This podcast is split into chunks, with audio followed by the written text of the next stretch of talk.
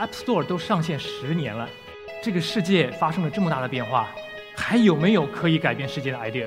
是不是世界已经被改变完了呢？我还有机会吗？我认为绝对有机会。这个世界到现在真的发生了很大的变化，世界在改变，用户的需求在改变，周围的商业环境在改变，所以我们一定有机会改变世界。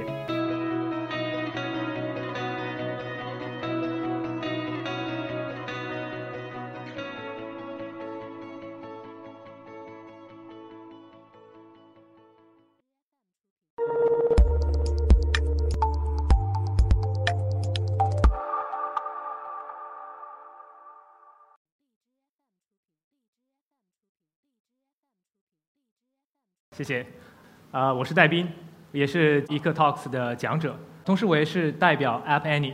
App Annie 这个名字对于关注全球 App 市场以及中国 App 市场的朋友应该不太陌生。那我们从2010年的2月8号那天开始，就开始了追踪苹果 App Store 在全球各个国家以及各个 App 分类上的这个 Top Ranks 榜单。我还记得。二零一零年的二月八号，美国畅销榜总榜第一名是一款叫做《Rock Band》的一个游戏，来自于 EA。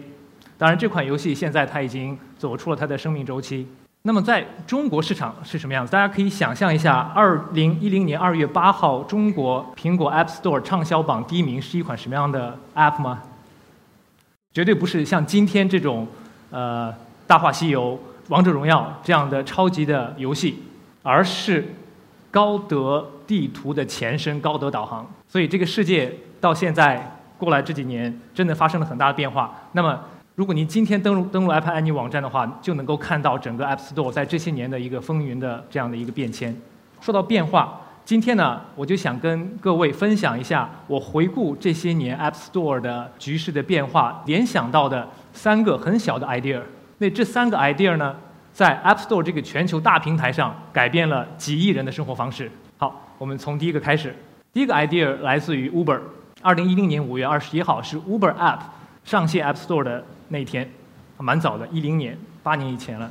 那说到 Uber 创始的故事，大家一定会想起这位老兄，就是 Travis Kalanick，Uber 的前 CEO 和联合创始人。但是 Uber 的这个创始的 idea 其实并不是 Travis，那这个人是谁呢？就是 Gary Camp。Gary 他是 Uber 的另外一位联合创始人，在2009年的新年的新年前夜，他和他的几个朋友租了一辆豪华轿车带司机的，所谓的美国叫做 Black Car Service。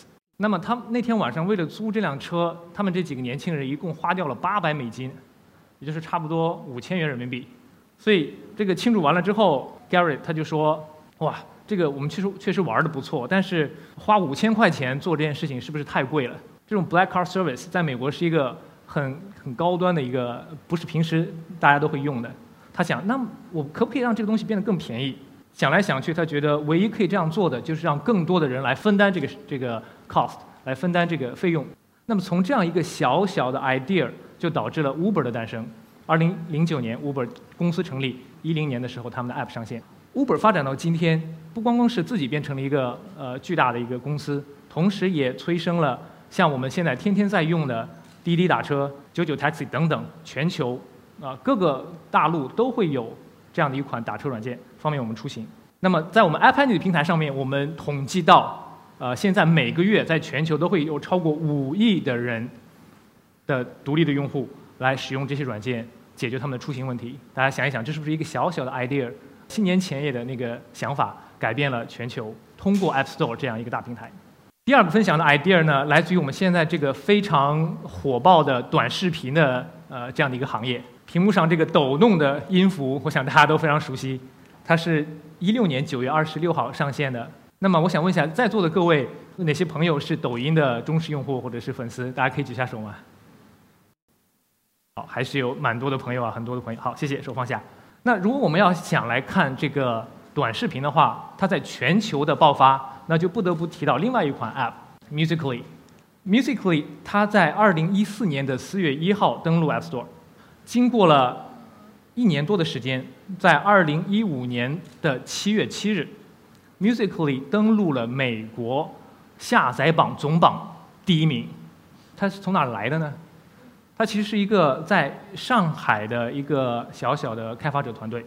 那个时候他们没有足够的经费，没有钱去砸钱做推广，推广美国市场。那他怎么做到呢？很简单，他就是让一些呃 teenager 很年轻的这个用户唱一些当时最流行的歌曲啊，最对口型，就好像他们唱的一样，其实都是这个歌曲的原呃原声。那么把这样的一些非常精彩的视频传到他们的 app 上面，一下子就点燃了市场。那么它最初的火爆。是在美国中部的一个小镇的一个小学校里面，几个小学生，他们的这个互相的这个传播，一下子就点燃了整个北美的市场，后续是整个全球的市场。那我刚好在七月份就去上海拜访了这个团队，啊，跟他的联合创始人路易斯杨，我跟他聊了聊天。我问到了一个问题，我说路易斯，你们现在有名了，你们现在是美国美国榜的榜单的第一名。你又用这些最流行的歌曲让你的用户在这边分享，那你担不担心这些唱片公司来向你收取版权费用？你担不担心他们告你说，哎，你侵权了，请你付版权费？他朝我一笑，他说我有一个 idea。你想，我们用户在拍这个短视频在上传的时候，小孩子们他们不会把整个呃一首歌都唱完，一个是太长了。加上手机的这个网络带宽、手机的容量，拍一个完整的视频上传不现实。所以呢，对用户来讲，他只要是拍短短的十几秒的时间，能够秀一下自己上传就可以了。刚好这些唱片公司其实他们有一个行业的一个通行的做法，就是每一首新歌它都可以有一个呃免费的试听的前那么十十几秒钟的这样的一个版本。所以他说我就用这个前十五秒钟就够了。我跟每一个唱片公司去谈，说。哎，你看我我们你的这个试听版的音乐放到我的平台上，我让我的用户去传播，你愿不愿意？所有的唱片公司都非常高兴，所以他们就用了这样一个小小的办法，来解决了让很多的创业公司没有办法去面对的这样一个版权的问题。大家看到今天短视频已经不仅仅是 Musically，啊，包括抖音、快手、西瓜小视频等等这些。那么在 App Annie 的平台上面，我们看到全球。现在每个月都有超过八点五亿的玩家通过这些这些 app 来秀自己，或者是来啊做一些娱乐，打发一些时间。好，这是第二个我想分享的 idea。第三个 idea 呢，来自于社交领域。这个一团火焰的 logo 是 Tinder，是一款 dating app，或者说叫做陌生人交友约会软件。那 Tinder 它有很很多很好的 idea，让我一下子想到的呢是这个。右滑左滑，非常简单。左滑不喜欢，右滑喜欢。我听说所有的男生在上面全都是右滑，不管全都右滑。好，不管是开玩笑也好，还是呃正经也好，那么 Tinder 它所引爆的这个陌生人交友的这样的一个平台，也引起了很多其他 App 的这样的一个一个一个跟随。那么在我们 App Annie 的平台上面，我们监测到今天每个月都有超过一亿的用户在使用这些。啊，交友软件，这也是一个小小的 idea，改变了整个世界。那么刚才分享了三个改变世界的 idea，大家可能会想，App Store 都上线十年了，这个世界发生了这么大的变化，还有没有可以改变世界的 idea？是不是世界已经被改变完了呢？我还有机会吗？我认为绝对有机会，因为世界在变化，我们周围的环境在变化。大概一个多月之前，啊，Facebook 的创始人。Mark Zuckerberg 先生还被叫到美国国会去接受这个拷问，四个多小时。在欧洲的 GDPR 隐私保护法案，使得很多很多的面对消费者的这样的服务和应用要重新调整他们的架构。前段时间发布的 iOS 十二的这个操作系统也加入了保护，让用户可以更好的去控制我的呃使用智能设备，来防止。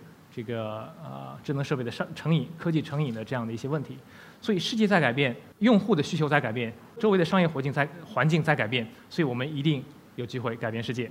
最后跟各位分享一下 iPad 的数据，这不是苹果的这个呃官方数据，那是 iPad 我们统计了从2012年到2017年过去的这个呃六年多的时间当中，App Store 在全球的一个增长。我们的数据也很有幸的被 Tim Cook 先生。呃，多次的在苹果的这个财报发布会上来引用。